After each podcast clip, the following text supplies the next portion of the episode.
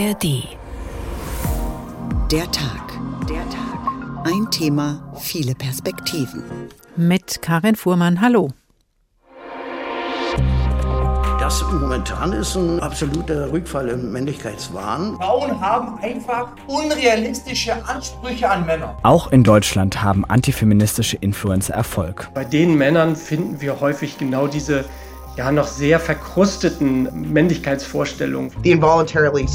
Diese unfreiwillig Sexlosen sind vor allem gegen Feminismus und Frauenrechte. Frauenfeindlichkeit sei oft die Einstiegsdroge für Extremisten. Von einem Mann hat man immer wieder diese Potenz erwartet, diese Männlichkeit. Bleibt die Frage, wer sind denn nun die guten Männer?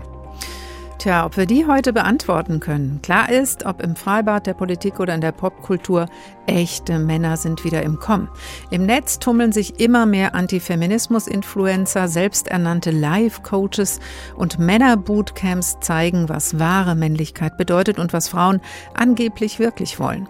Trotz Feminismus, trotz Debatten über toxische Männlichkeit und die MeToo-Bewegung, der Macho ist zurück. Ist das Patriarchat wirklich unerschüttert? Woher kommt der neue? Machismus und wohin führt er? Oder ist er vielleicht eigentlich nie wirklich weg gewesen und wird zum Beispiel in der Arbeitswelt immer noch und immer weiter geschätzt? Diese Fragen stellen wir unter dem Titel Macho Macho, der neue alte Mann in unserer Sendung Der Tag. Ein Thema, viele Perspektiven. Jetzt hier in der nächsten Stunde und jederzeit auch zu finden in der ARD Audiothek. Wenn man sich in gewisse Blasen auf Social Media begibt, wird's antifeministisch, frauenfeindlich und gruselig. Was das mit einem bestimmten Verständnis von Männlichkeit zu tun hat, hat Lukas Wieler für uns erkundet und hat sich auch angeschaut, wie Männer für antifeministische Aktivitäten angesprochen werden. So, jetzt was für die Männer. Deine Karriere stagniert, du willst ein großes Auto, du kannst dich nicht fürs Gym motivieren, du lässt dich von negativen Emotionen leiten und bei den Frauen hast du auch keinen Erfolg?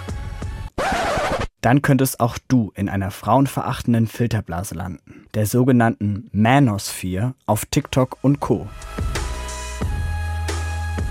Denn das Geschäft mit verunsicherten jungen Männern hat Konjunktur auf Social Media. Sie nennen sich Live- oder Karrierecoaches, veranstalten Männerbootcamps, versprechen kostenlose Flirtseminare. Der Haken? Viele der selbsternannten Life-Coaches verbreiten überholte Rollenbilder, krude antifeministische Thesen, ein patriarchales Männlichkeitsbild und blanken, gewaltverherrlichenden Frauenhass. I, I inflict, I expect absolute loyalty from my women. My chicks don't go to the club without me. They are at home. Diese Stimme gehört zu Andrew Tate, dem wohl bekanntesten Frauenhasser im Internet. Als Galionsfigur der Manosphere spricht er vor einem Millionenpublikum über Geld, Aussehen und die Verfügungsmacht über Frauen. Für 50 Dollar im Monat lernt man in seiner Hustlers University, dass Männer Frauen dominieren und kontrollieren sollen.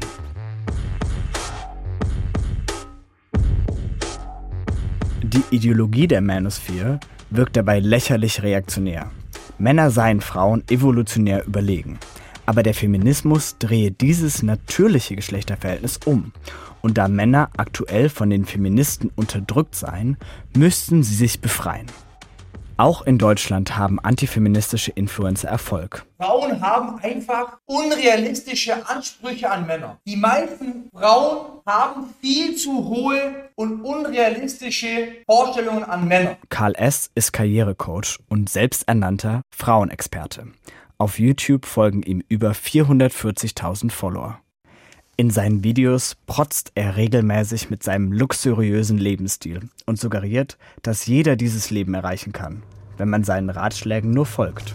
Vier Wege, um 10.000 Euro monatlich zu verdienen oder mehr. Ich habe ein komplettes Online-Training mit der Methode, wie ich den meisten Leuten gezeigt habe, wie sie auf 3, 5, 10, 20, 30.000 Euro extra pro Monat kommen und ich mache dazu ein Live-Training. Doch Karl S. verbindet seine neoliberalen Business-Tipps auch immer wieder mit Machtansprüchen. Frauen seien Sexobjekte und Statussymbole. Es geht ums Thema, wie man Frauen bekommt. Das hört sich jetzt vielleicht unromantisch an, aber ich habe früher auch sehr viel mit Schlagzahl gemacht. Das heißt also einfach wirklich über die unterschiedlichen Kanäle viele, viele, viele Leads nach einem gewissen Muster alle anschreiben und dann wirklich auch strukturiert treffen.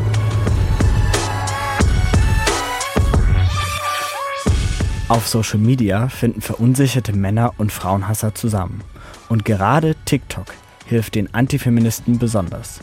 Der aggressive TikTok-Algorithmus pusht radikale, zugespitzte Inhalte und spielt die Videos auch immer neuen Nutzern aus. Gleichzeitig schiebt er den Follower immer tiefer in die antifeministische Filterblase.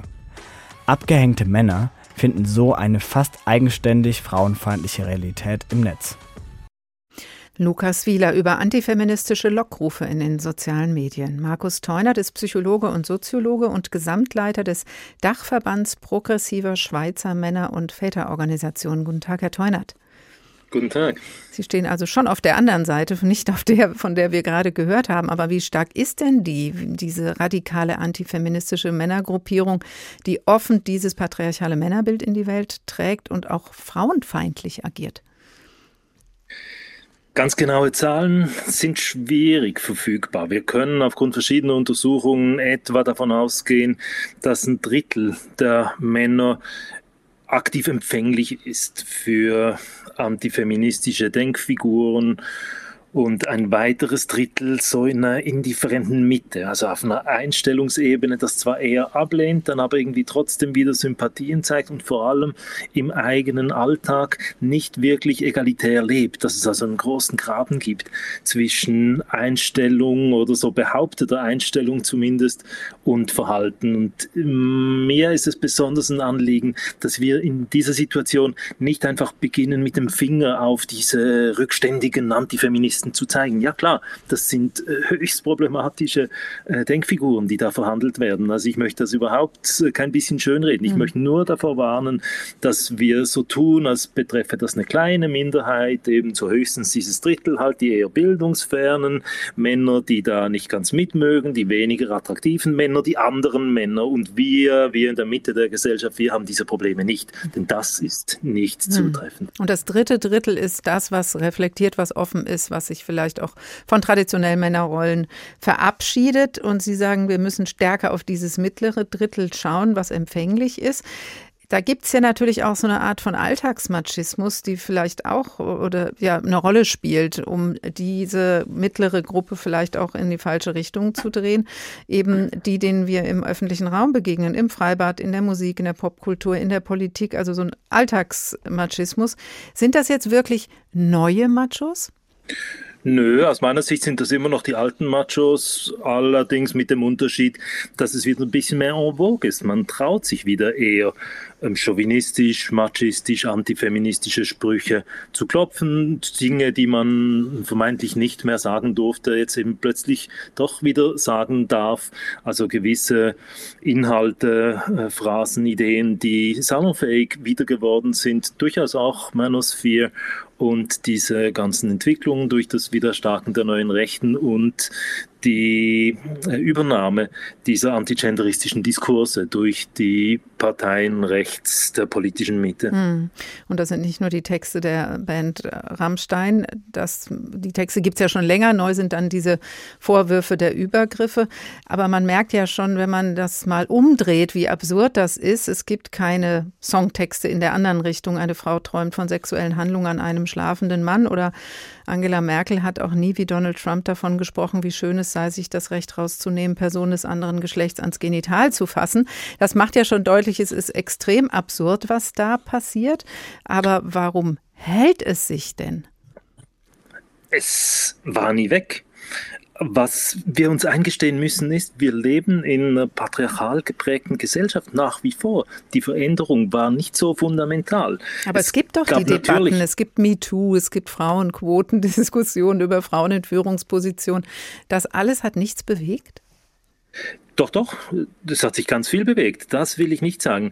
Aber es gibt eine Ungleichzeitigkeit von ganz vielen verschiedenen Bewegungen und im Kern hat sich zumindest, wenn man jetzt Männlichkeit anschaut, sich nicht wirklich das Bild von Männlichkeit verändert. Es hat sich nur erweitert. Aber was passiert ist, ist, dass sich das alte Bild, der leistungsstarke Ernährer, der in jeder Lebenssituation souverän ist, sich und seine Gefühle unter Kontrolle hat, so diese Dinge, das bleibt ja nach wie vor. Das ist wirkmächtig und wird von Gesellschaft und Wirtschaft auch einverlangt. Und gleichzeitig kommt ein widersprüchliches Bild dazu. Der Mann als einfühlsamer, sozial kompetenter Teamplayer, als präsenter Vater natürlich auch.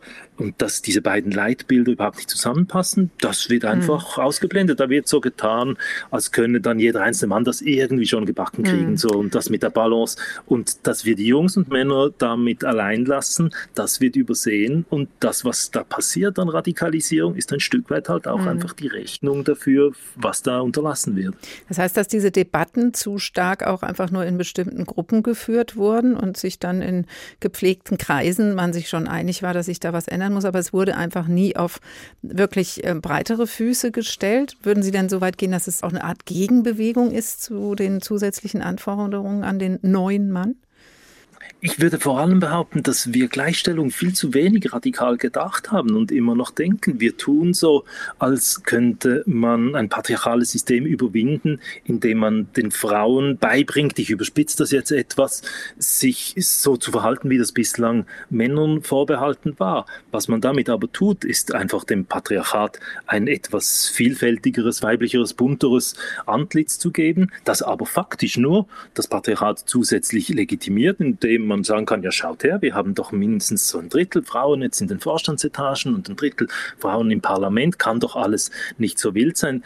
Aber die Systemeigenheiten, wie Macht, Herrschaft, Ressourcen verteilt werden, wie insbesondere auch die nicht bezahlte Arbeit gering geschätzt wird und die Ausbeutung seiner selbst mhm. und die mhm. Ausbeutung der natürlichen Ressourcen als Tugend dargestellt wird, das bleibt ja alles unverändert. Das und bleibt, insofern mh in der Politik. Insofern glaube ich, müssen wir da wirklich einfach uns an die viel grundsätzlicheren Fragen heranwagen und uns nicht mit etwas Kosmetik auf wie viele Frauen, wie viele Männer. Einfach, es geht nicht nur um Geschlechterbalance. Hm. Es geht darum, was für ein System wir wollen und wie wir dieses patriarchale System, das wir haben, überwinden können. Das ist ja eine alte feministische Forderung und auch eine alte feministische Debatte, die Sie da skizzieren, aber es ist nie richtig in der Politik angekommen?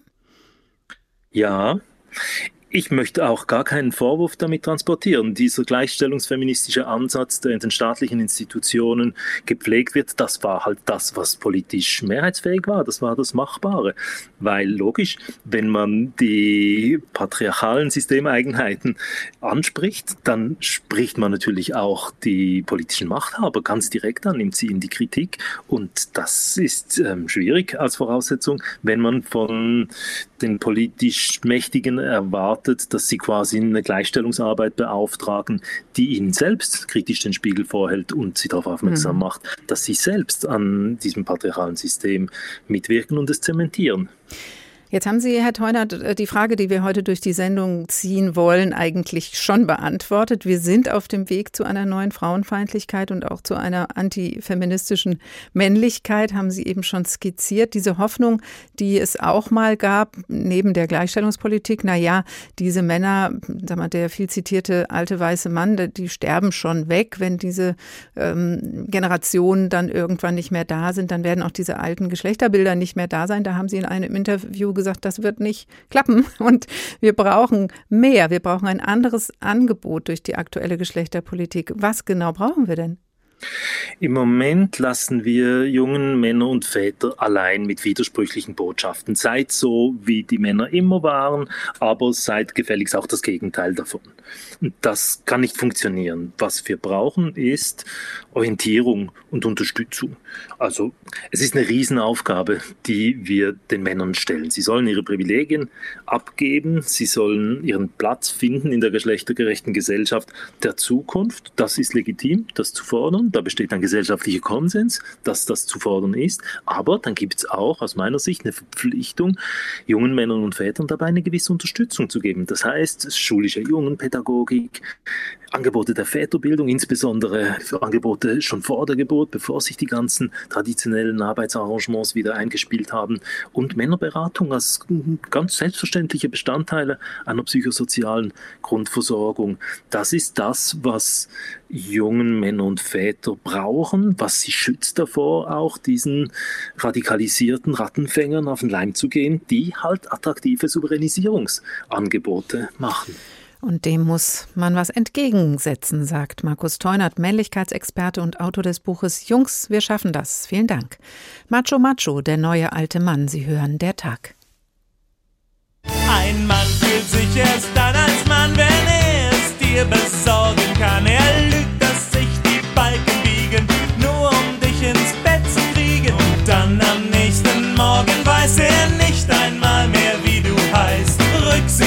Und ungehemmt, Gefühle sind ihm völlig fremd.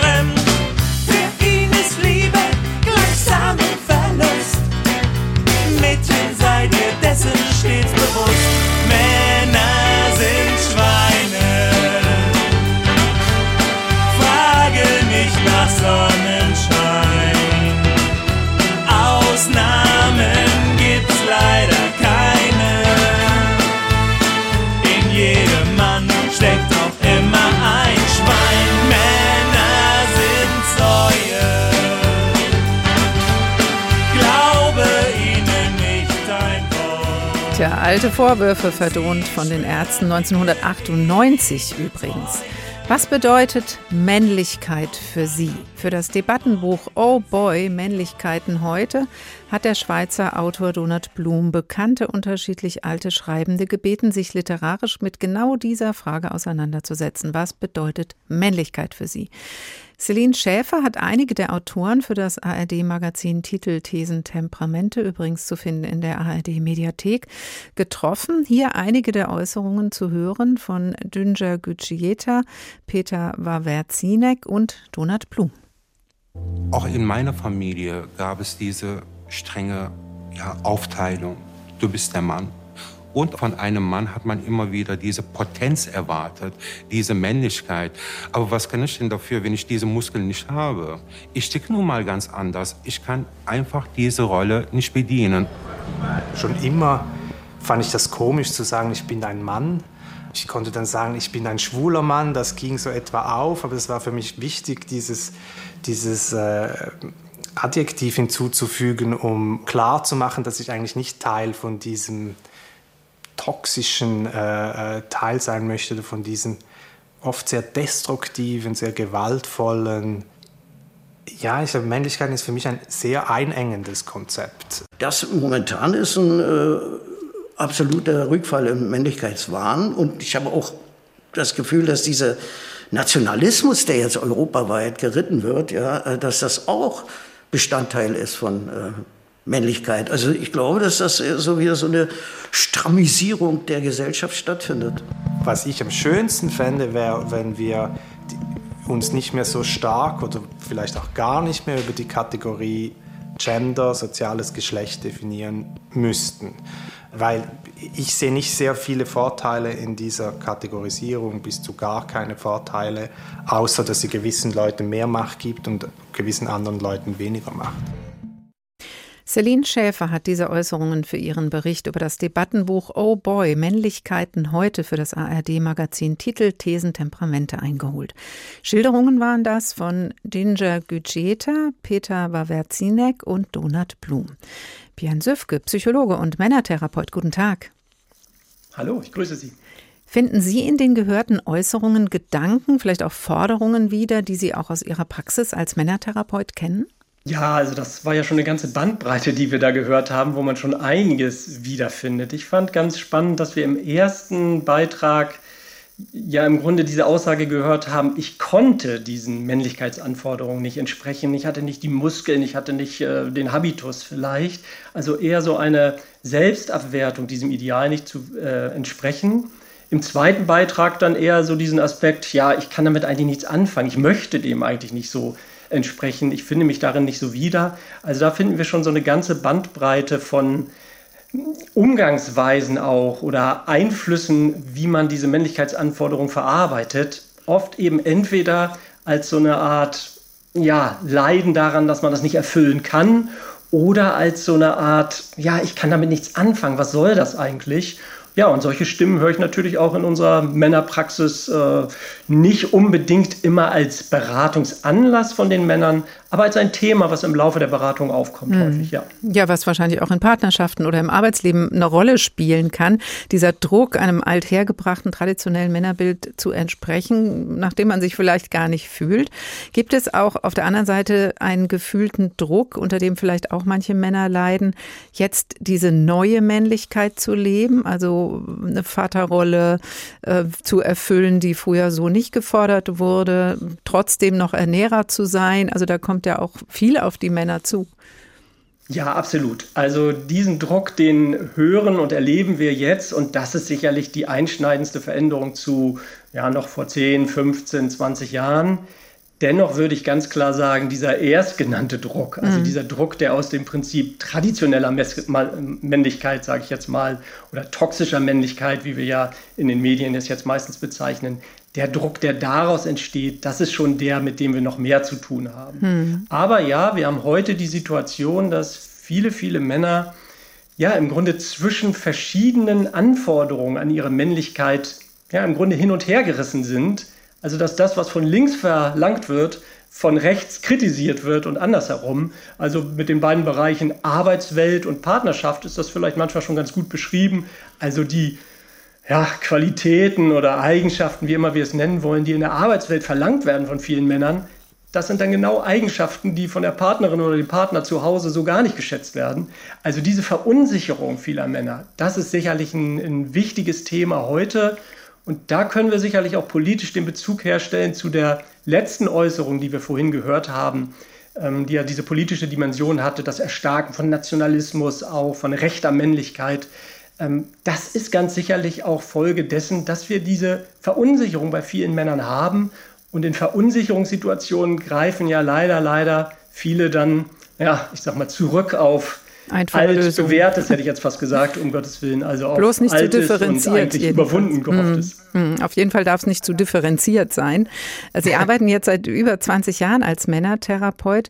So wie Sie das gerade schildern, hört sich das schon so an, als dass Sie da auch ein Wiedererstarken dieser alten Männlichkeit auch spüren. Tatsächlich ist aber in den Statistiken zur häuslichen Gewalt zum Beispiel ja eigentlich nicht so eine Verunsicherung zu spüren, zumindest nicht auf den ersten Blick. Das ist äh, gleich geblieben. Alle zwei bis drei Tage stirbt eine Frau in Deutschland durch ihren Partner oder ihren Ex-Partner. Also diese, man macht dann schon ein Fragezeichen dahinter, wenn man eigentlich doch gehofft hat, Männer können jetzt auch besser über ihre Gefühle reden. Stimmt das dann doch nicht? Ja und nein. Also ich fange mal mit der positiven Seite an. Es hat sich definitiv etwas verändert. Ähm, gerade wenn wir auch so auf mediale Darbietungen äh, gucken. Wir haben heute Männer, die auch auf Instagram, auf den sozialen Medien, im Radio, im Fernsehen sich schon deutlich mehr trauen, äh, von ihrem Innenleben zu berichten, als wir das früher hatten. Und auch in den Therapien sehen wir mehr solche Männer. Aber das Glas ist ja vielleicht maximal ein, ein Zehntel oder ein Achtel voll. Es ist noch ein weiter, weiter Weg zu gehen. Das haben Sie gerade schon richtig angesprochen. Wenn wir auf die reinen Daten und Fakten gucken, dann entwickelt sich das alles sehr, sehr langsam.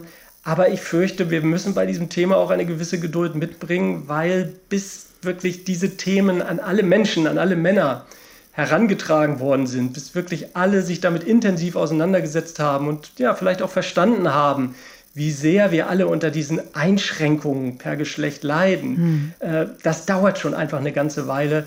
Deswegen dieser Eindruck, der vielleicht manchmal in den Medien entsteht, dadurch, dass die positiven Veränderungen auch aufgegriffen werden und gezeigt werden, was ja auch wichtig ist als Rollenvorbilder, dieser Eindruck, dass sich schon ganz viel verändert hat, der trügt dann leider doch ein bisschen, das mhm. stimmt. Es gibt auch extrem frauenfeindliche Strömungen, von denen werden wir später in der Sendung dann noch hören.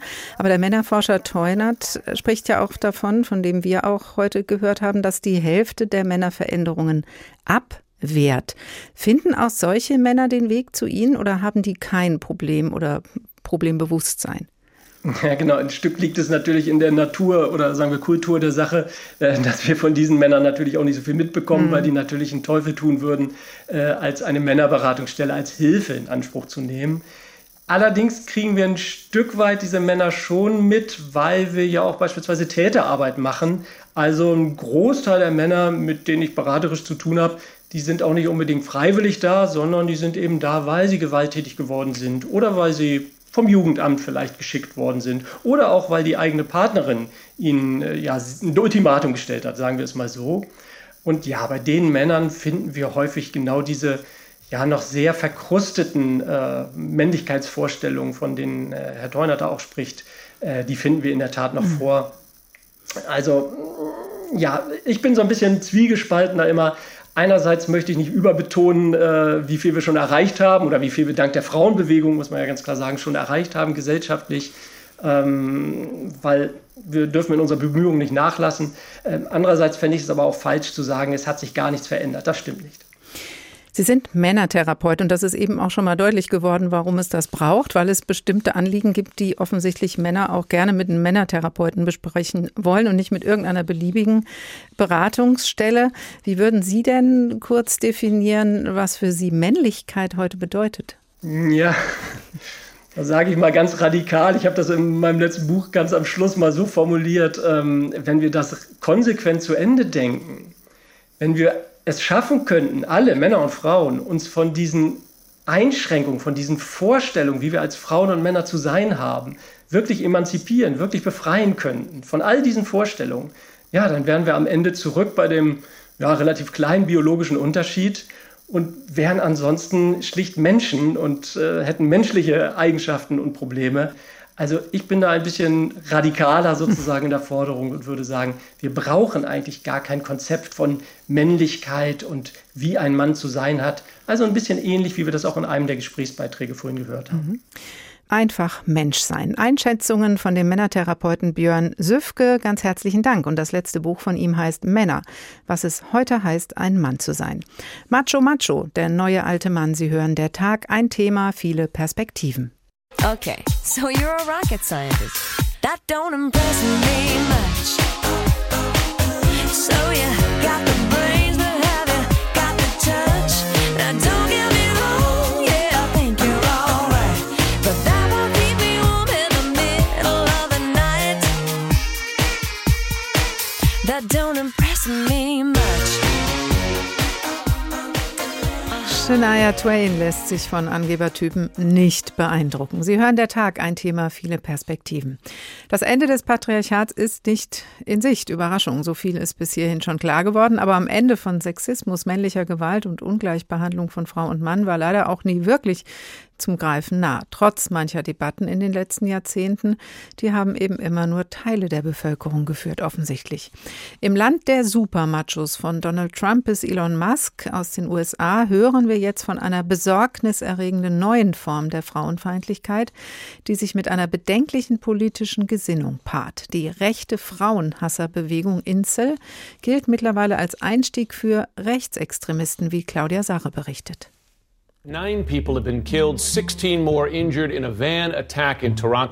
Ein Attentat, das 2018 weltweit Schlagzeilen machte. Ein 25-Jähriger rast mit einem LKW in Toronto in eine Menschenmenge und tötet zehn Menschen. Sein Vorbild ein 22-jähriger Massenmörder aus Kalifornien. Das Motiv in beiden Fällen Frauenhass. Beide jungen Männer waren Mitglieder der Incel-Bewegung, einer Online-Community, der überwiegend weiße, heterosexuelle Männer angehören. Ein Incel ist ein unfreiwillig Sexloser, der durch die Zurückweisung von Frauen extreme Hassgefühle entwickelt. Incel steht für Involuntary Celibacy, auf Deutsch unfreiwilliges Zölibat. Heidi Bayridge hat sich in einem Forschungsprojekt der Antirassismusorganisation Southern Poverty Law Center in Alabama eingehend mit der Incel-Bewegung beschäftigt. Diese unfreiwillig Sexlosen sind vor allem gegen Feminismus und Frauenrechte. Im Prinzip gegen alles, was ihr gottgegebenes Recht auf Sex mit Frauen in Frage stellt. Zwischendurch hatte die Bewegung eine Million Mitglieder. Feindbilder der Incels, so schildert Heidi Bayridge in einem Fernsehbericht auf CNN, seien nicht nur Frauen, sondern auch Männer, die sexuell aktiv sind. Häufig sind die Gefühle der Incels geprägt von Minderwertigkeit, Selbstmitleid, Misogynie und dem Anspruch, ein Recht auf Sex zu haben. Immer wieder posten sie im Netz Gewaltfantasien, Massenvergewaltigungen von Frauen und ähnlichem. Wenn man die Postings liest, spürt man das Leid und die Wut der 18 bis Mitte 20-Jährigen. Sie haben Schwierigkeiten mit Frauen. Was mir Sorge bereitet, diese jungen Männer sind psychisch gestört und bräuchten eigentlich Unterstützung. Ursprünglich waren die Incels eine harmlose Online-Selbsthilfegruppe für einsame Herzen. Erst nach dem Jahr 2000 entwickelten sie sich zu einem Online-Hassforum für Männer. Das Gefährliche, so Heidi Bayridge, die Incels befeuern sich gegenseitig im Netz. So wurde der Massenmörder Elliot Roger zu ihrem Idol. Er wurde zum Helden für den Attentäter von Toronto und für andere Leute der Incel-Bewegung. Sie nannten ihn den Supreme Gentleman, den obersten Herren. Er war extrem frauenfeindlich und rassistisch. Häufig gehören die Mitglieder des Incel-Movements auch der sogenannten Alt-Right-Bewegung an. Alt-Right steht für Alternative Right, eine rechtsradikale, rein weiße und nationale Bewegung in den USA, die sich ebenfalls vor allem in Online-Foren austauscht. Frauenfeindlichkeit sei oft die Einstiegsdroge für Extremisten, erklärt Heidi Bayridge. Es gibt viele Beispiele von Rechtsextremen, die erst Frauen hassten und dann dazu übergingen, auch Juden und Schwarze zu hassen. Da gibt es Überschneidungen. Viele sind gleichzeitig Rechtsextreme, Incels und Mitglieder von radikalen Männerrechtsgruppen. Immer wieder werden im Internet Hassforen geschlossen. Eine politische Radikalisierung von Mitgliedern der Incel-Bewegung verhindert das jedoch nicht. Claudia Sare über die Incel-Bewegung in den USA. Hier paart sich Frauenfeindlichkeit mit gewalttätigem Extremismus. Judith Rahner bei der Amadeo Antonio Stiftung mit Rechtsextremismusprävention befasst. Hallo, Frau Rahner. Hallo, guten Tag. Frauenfeindlichkeit ist die Einstiegsdroge für Extremismus, sagt die Forscherin eben im Bericht. Ist das ein Spezifikum in den USA? Nein, auf keinen Fall. Das sehen wir auch in Deutschland, wenngleich man sagen muss, dass in den USA einfach die Forschungslage dafür schon sehr viel besser ist. Und da gibt es beispielsweise, es gab eine Veröffentlichung von der New York Times und die haben sich mal angeguckt, was Attentäter in den letzten 20, 30 Jahren, welche Gemeinsamkeit die eigentlich haben. Ja, und es gab ganz unterschiedliche, also alles, was so an Mass-Shootings in diesen Jahren passiert ist. Und das ist ziemlich viel. Und die Gemeinsamkeit, die alle Täter miteinander hatten, war, dass sie Frauen wegen frauenverachtender Dinge bereits bereits angeklagt waren. Also die haben ihre Ehepartnerinnen geschlagen, die haben die vergewaltigt, die haben die teilweise auch ähm, drangsaliert und so weiter. Also die hatten alle schon irgendwie, waren polizeilich bekannt wegen Frauenfeindlichkeit. Das hatten alle terroristischen Anschläge in den USA gemeinsam. Und wenn man jetzt mal einen Blick auf die rechtsterroristischen Attentäter der letzten Jahrzehnte äh, macht, also von Üslo äh, Oslo, Oslo. Utøya, Mhm. Christchurch, Pittsburgh, Isla Vista, Toronto hatten wir gerade schon genannt, ähm, dann findet sich eben auch da in deren Hinterlassenschaften, also in deren sogenannten Manifesten oder das, was die so online gepostet haben oder in ihren Videos äh, zelebriert haben, ein ganz, ganz eklatanter Frauenhass. Also genderspezifische Aspekte von, ähm, dass irgendwie sie sich unterdrückt fühlen von dem sogenannten Feminat, dass man die Männlichkeit wiederentdecken muss, dass man Frauen unterwerfen muss, die das nicht mehr akzeptieren würden und so weiter. Also der Mhm. gemeinsame Nenner von rechtsterroristischen Anschlägen auch hier Mhm. Antifeminismus, Frauenfeindlichkeit. Und auch direkt in Deutschland, also auch der Attentäter von Halle hat die, ähm, die US-Bewegung zum Vorbild gehabt, hat sinngemäß gesagt, der Feminismus sei schuld an einer niedrigen Geburtenrate, das führe zu Massenimmigration. Wie wird das denn in diesen Manifesten zusammengebracht? Also wie wird der Antifeminismus in den Begründungsmodellen mit Antisemitismus und Rassismus verbunden? Genau, das ist ja das Irrsinnige. Wenn man so als Außenstehende das betrachtet, dann denkt man ja, was für eine irrsinnige Konstruktion. Ne? Die ist antifeministisch, antisemitisch und rassistisch zugleich. Da werden also Szenarien aufgebaut, dass der Mann wegen der Emanzipation der Frauen und wegen des Feminismus zu verweichlicht wäre. Und der könne sich eben nicht mehr wehren gegen die Invasion, in Anführungszeichen, die von außen käme. Also da wird vor allen Dingen Migration und der Mann, der von anderen Ländern kommt, als das große Feindbild aufgebaut. Und der deutsche Mann in dem Fall könne sich eben dagegen nicht mehr wehren. Und eigentlich sei die Politik hinter diesem Feminismus eigentlich eine, und da fängt das äh, antisemitische Geraune an, eine der Bevölkerungsaustausch. Also der deutsche Mann soll ersetzt werden durch andere Männer und der Feminismus äh, begünstigt das eben Mhm. alles. Und wenn man sich das vorstellt, dass Männer wirklich daran glauben, dass denen irgendwie an den Kragen gegangen werden sollen, dass sie ausgetauscht werden soll, dann kann man vielleicht auch ein Stück weit nachvollziehen, warum die Gegenwehr dagegen so wahnsinnig gewaltvoll ausfährt. Also warum man dann wirklich glaubt, dass der Feminismus das größte Feindbild ist, das zu bekämpfen ist. Und dieser Bevölkerungsaustausch, das ist ja ein äh, faschistisches Narrativ und ein ähm, rechtsextremes Narrativ, was da immer wieder bedient wird. Ähm, gibt es denn auch dieses Vorbild Inselbewegung, ähm, also diese unfreiwillig zölibatär lebenden Männer in Deutschland? Weil das wird immer von der US-Bewegung gesprochen. Ja, das gibt es natürlich auch in Deutschland, wobei die Zahlen hier sehr, sehr dürftig sind. Da haben die Sicherheitsbehörden auch noch sehr äh, viel Nachholbedarf, ähm, weil wir einfach keine richtigen Zahlen dazu haben. Das liegt aber auch daran, dass in diesen ganzen Imageboards, also in diesen frauenverachtenden Online-Subkulturen, so würden wir es mal zusammenfassen, da wird ja sehr viel auch auf Englisch gesprochen und die Leute sind da teilweise oder die allermeisten sind da mit irgendwelchen, ähm, mit irgendwelchen Fantasienamen unterwegs. Und deswegen ist natürlich total schwer zu sehen, wie viele davon sind eigentlich in Deutschland aktiv und äh, sind jetzt äh, deutsche Incels. Aber natürlich ist das hier auch ein Phänomen. Die Zahlen dazu sind allerdings mit Vorsicht zu genießen. Mhm. Die Frage ist ja auch, Sie haben das eben schon angedeutet, äh, müssten wir eigentlich mehr darüber wissen? Es ist ja auch so, dass zum Beispiel antifeministische Hintergründe nicht unbedingt als solche erkannt werden. Zum Beispiel wurden die Mails von NSU 2.0 in den rechtsextremen Kontext gestellt, auch nicht sofort, aber irgendwann dann. Ähm, gehören die eigentlich auch in die Statistik zur Gewalt gegen Frauen? Die Adressatinnen sind ja alle starke, linke, in der Öffentlichkeit stehende Frauen.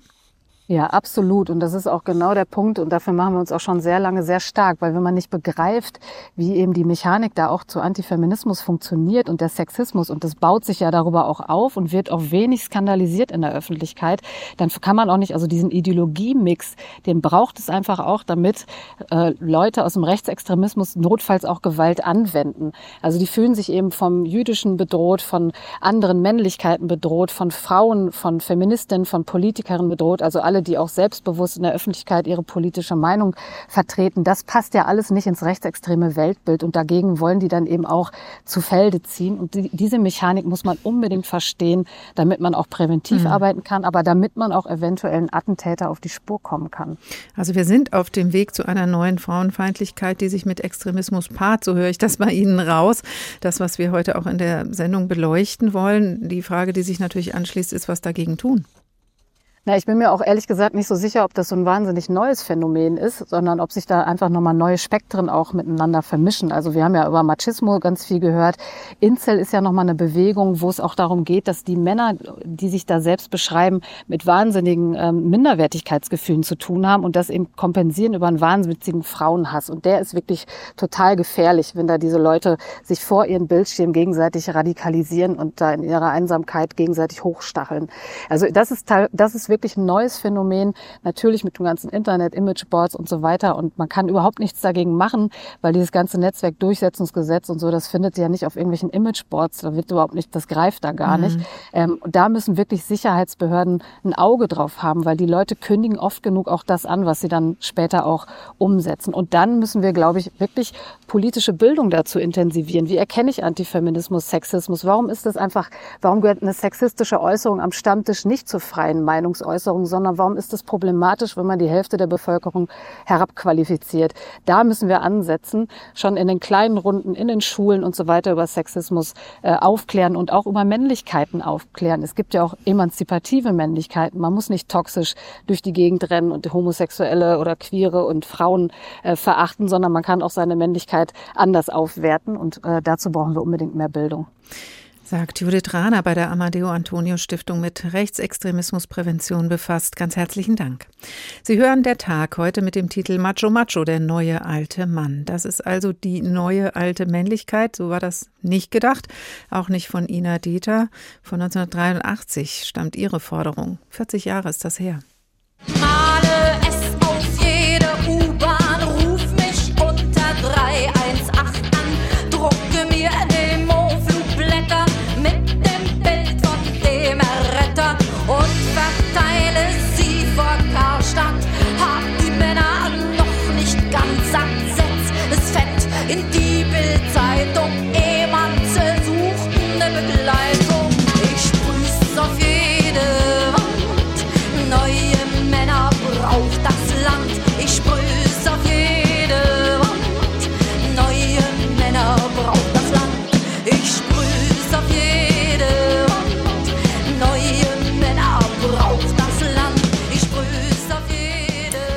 1983 war das. Da war die Vorstellung vom neuen Mann schon lange da und jetzt, 40 Jahre später, ist der Macho immer noch da. Er war nie weg. Auch wenn ihm gegenüber mittlerweile eine Reihe von Männern steht, die ihre eigene neue Definition von Männlichkeit leben. Trotzdem gibt es neue Erscheinungsformen des Machos. Von einer extrem laut frauenfeindlichen haben wir gerade gehört. Es gibt sie aber auch in leiserer Spielart. Lukas Wieler hat sich für uns auf die Spur der Soft Boys, so werden diese Machos genannt, in den sogenannten sozialen Netzwerken begeben. Du bist so instabil und fehlerhaft. Das liebe ich an dir. Ich habe von dir geträumt. In einer Farbe, die nicht existiert. Hey, kann ich dich mal mit meiner Analogkamera fotografieren? Am besten nackt. Das ist für mein Kunstprojekt. Er spricht über Gefühle, gibt sich verletzlich, unsicher und hat seltsam, aber süße Hobbys. Der Softboy. Das ist ein popkulturelles Phänomen, das seit 2019 auf Social Media diskutiert wird. Softboy. Das klingt süß. Aber Vorsicht. Der Softboy gilt als moderne Weiterentwicklung des Machos. Sozusagen ein linker, ein progressiver Macho. Even someone like me gets nervous, you know? Especially around a girl of your caliber.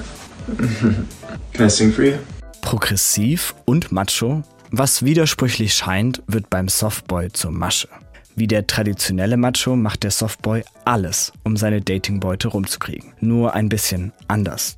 Soft eben. Heimisch ist er auf diversen Dating-Plattformen. Er gibt sich sanft, redet über emotionale Probleme, stilisiert sich als unverstandener Außenseiter, imponiert mit seinem ausgefallenen Musik- und Filmgeschmack und ist natürlich großer Feminist. Softboys benehmen sich also genauso, wie es sich potenzielle Partner von ihnen wünschen. Nur leider sehr oberflächlich. It's, it's where they use like. Softboys simulieren emotionale Aufmerksamkeit und Sprache. Die Softboys, die bei uns auf dem Account landen, verarschen Leute richtig. Aber eben mit pseudo-intellektuellem Gequassel. Unnecessarily wordy way. Sagt die britische Journalistin Iona David. Sie hat den Begriff Softboy groß gemacht. Auf ihrem Instagram-Account Beam Me Up Softboy sammelt sie die schlimmsten Softboy-Chatverläufe. Mit hunderttausenden Followern ging der Account durch die Decke. Auch weil das Phänomen einen Nerv trifft, sagt David. Es sei eben nicht neu. Vielmehr hat man jetzt endlich einen Begriff gefunden, um diesen Männertyp zu beschreiben. Aber was macht den Softboy so problematisch? Nach Davids popkultureller Definition kennt der Softboy die Angst vor den Macho-Spielchen der anderen Typen und suggeriert potenziellen Partnern, ich bin nicht so wie die anderen Typen. Und weil der Softboy damit glaubwürdig scheint, lassen sich seine Dates oftmals blind einlullen und manipulieren. Verliert der Softboy aber ein Interesse oder seine Maschen ziehen nicht, zeigt er plötzlich sein wahres Ich, sagt David. Er ignoriert dich, spricht schlecht über dich, wird aggressiv, beleidigt dich oder wird im schlimmsten Fall übergriffig. You're lesbian, huh? No, you are. Thanks for wasting my time. No, you are. That's never not worked. So. Das Phänomen ist natürlich vor allem Popkultur, Meme-Inhalt und lässt sich faktisch wohl kaum belegen. Trotzdem ist der Begriff in aller Munde und scheint irgendwie einen Zeitgeist zu treffen. Bleibt die Frage, wer sind denn nun die guten Männer, wenn wir selbst den Einfühlsamen und den Schüchternen nicht mehr trauen können? Auch dafür hat Journalistin David eine Antwort. I struggle with this a lot. Like I, Ich finde das schwierig. Ein richtiger Feminist würde nicht ständig drüber reden. Man würde es an subtilen Kleinigkeiten merken. Na, hoffentlich geben sie sich zu erkennen. Das ist eine neue Form des Machos, von der Lukas Wieler berichtet. Nach progressiver linker Mackerart agieren sie, genannt Softboys, geben sich als die anderen Männer, das ist aber nur eine Verkleidung. Die Mühe geben sich die Mega-Macho-Milliardäre in den USA gar nicht. Sie feiern ihre Männlichkeit laut und konventionell. Jeff Bezos und Jim Cook präsentieren ihre Muskeln. Elon Musk hatte Mark Zuckerberg im Juli gar zum Käfigkampf aufgefordert. Nils Dams erzählt die ganze Geschichte. Runde 1. Das Abtasten. Die Geschichte mit dem Käfigkampf beginnt im Juni. Im Internet, wo sonst, sticheln sich Elon Musk und Mark Zuckerberg gegenseitig mit Kommentaren. Irgendwann twittert Elon Musk, I'm up for a cage match if he is well. ich bin bereit zu einem Cage-Match, wenn er es ist. Und Mark Zuckerberg kommentiert, Nenne mir einen Ort. Relocation. Wir haben die Kommentare der beiden mit künstlich erzeugten Stimmen nachsprechen lassen. Der Kampf klingt erstmal wie ein Scherz, die Geschichte wird aber durch immer mehr Details angeheizt. Las Vegas könnte der Ort sein. Musk schlägt per Tweet auch das Kolosseum in Rom vor. Both guys are absolutely dead serious about this. Tot ernst nehmen die das, sagt Dana White dem Portal TMZ. I was talking to both Elon and uh, Mark. Das hätten ihm beide in einem Telefonat zugesichert. Er ist der Chef der UFC, ein US-Kampfsportverband. Das Ganze könne hunderte Millionen an Spendeneinnahmen für einen guten Zweck bringen. Elon Musk und Mark Zuckerberg haben sich schon früher gegenseitig immer wieder kritisiert. Aber werden sie wirklich in einem Käfig aufeinander losgehen? Runde 2. Der Hauptkampf. Wenn ja, hätte Elon Musk, 51, vermutlich keine Chance. Mark Zuckerberg, 39, wäre nach allem, was wir wissen, der klare Favorit. Er ist der Fittere. Seit der Pandemie betreibt er den Kampfsport Jiu-Jitsu und hat im Mai auch sein erstes Turnier gewonnen. Wenn überhaupt, hätte Elon Musk wohl nur eine Chance. Er ist größer. Zuckerberg ist 1,70 Meter groß, Musk 1,86. Bei Twitter schreibt Musk, ich habe diesen tollen Move, den ich das Walross nenne, bei dem ich einfach auf meinem Gegner liege und nichts mache. Sportlich klingt das alles eher nach dem Niveau einer Boxbudenprügelei auf der Kirmes. Der Kampf, und das ist der Unterschied, hätte aber eine globale Medienaufmerksamkeit. Runde 3. Tiefschläge. In ihrem Podcast diskutieren die Tech-Journalisten Casey Newton und Kevin Roos. Newton fragt, Do you think glaubst du, dass da nur eine minimale Chance ist, dass Musk antritt? Und Roos, I do. ich glaube schon. Really? I do. Because he is on record as saying Musk hat gesagt, dass die Variante, die am unterhaltsamsten ist, die wahrscheinlichste ist. Ich glaube, er weiß auch, dass das das Event mit den höchsten zahlenden Zuschauerquoten werden würde. Außerdem liebt er die Aufmerksamkeit. Und Zuckerberg galt schon immer als Tech-Nerd, will einfach mal zeigen, dass er noch mehr drauf hat. Das ist eine Auswahl an küchenpsychologischen Erklärungsansätzen von diversen Beobachterinnen und Beobachtern. Wir wissen natürlich nicht, was die beiden wirklich antreibt und wie sie das wirklich nehmen. Der Biograf von Elon Musk schreibt, der Käfigkampf sei nur eine Metapher.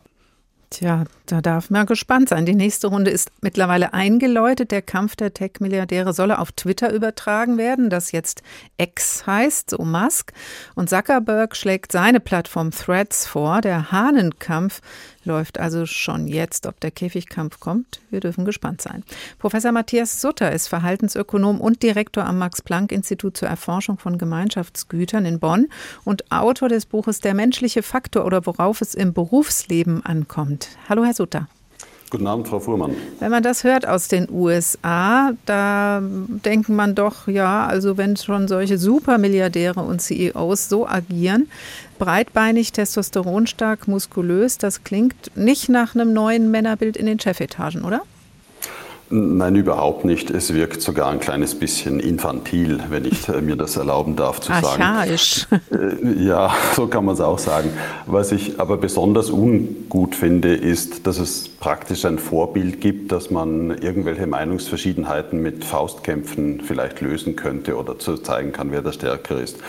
Wir haben im Laufe Ihrer Sendung ja jetzt auch schon über Gewalt gegen Frauen gesprochen und äh, da finde ich es fürchterlich, wenn, wenn zwei solche Leute so ein Beispiel geben, äh, Gewalt ist akzeptabel.